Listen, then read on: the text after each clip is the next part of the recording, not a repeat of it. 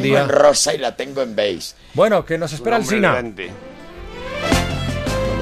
Y luego hablamos. Hola otra vez, Carlos, ¿qué tal? Hola otra vez, Juan Ramón. Hoy en lugar de contarte la historia yo, prefiero que te la cuente ella. Ella se llama Carla, Carla Jacinto, y la suya es la historia de 10 años de su vida. Mi nombre es Carla Jacinto. Hoy tengo una voz, pero por más de cuatro años de mi vida, desde la edad de 12 años, siendo una niña que su madre echó a la calle, caí presa de las manos de un padrote profesional, que después de tres meses de enamorarme y tratarme como princesa, me paró en una esquina, forzándome a trabajar las calles para su propio beneficio. Carla es mexicana, no hace falta que te lo diga, tiene la cara muy redonda, el pelo largo muy oscuro y le gustan los colores muy vivos. Carla fue prostituta, fue una niña prostituida y una adolescente varias veces violada.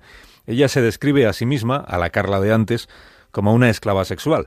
Ayer los medios de comunicación nos fijamos mucho en lo que dijo Manuela Carmena en el Vaticano, esto de que hay que preguntarle a los jóvenes por qué se van de putas. Y nos fijamos un poco menos, en medio de tanto alcalde de grandísima capital como reunió el Papa, en esta otra, en esta otra mujer menuda que participó en ese encuentro sin ser alcaldesa y sin ser nada, sin ser nada más, nada menos que la persona que más directamente puede explicar en qué consiste la esclavitud sexual.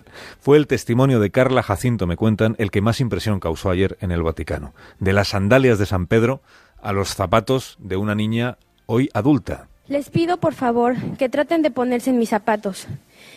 Quebrantada, violada, lastimada y, y denigrada y esclavizada en un tiempo cuando debí estar jugando con muñecas y platicando sobre el día divertido que tuve en la escuela. La niña Carla, que nunca fue, nunca fue niña, en los años en que estuvo atada a su proxeneta tuvo que practicar el sexo, el cálculo es suyo, con más de 40.000 hombres distintos, y de aquellos 40.000 solo quiere acordarse ahora de uno, del único del que guarda buen recuerdo porque siendo un cliente, uno de aquellos que pagaba por poder forzarla, ella entiende que acabó convirtiéndose en un ángel. A los 16 años, uno de los clientes regulares pudo hacer a un lado su propio placer para ver a los ojos de una niña rota y triste. Me ayudó a escapar y entré a un refugio de nombre Fundación Camino a Casa. Ahí recibí la ayuda, el cuidado, el tiempo, la atención y el amor que se necesitaba para, para reconstruir los pedazos de mi alma. Con 16 años consiguió ayuda, consiguió refugio y encontró aliento para cambiar de vida. Hoy, con 22, se presenta a sí misma como activista contra la esclavitud sexual.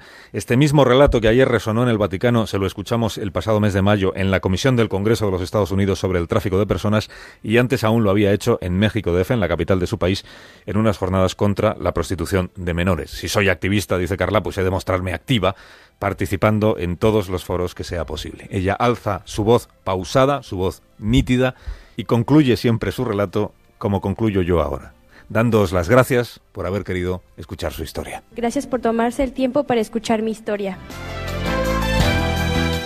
Gracias a ti, Carlos. Qué historia, qué historia.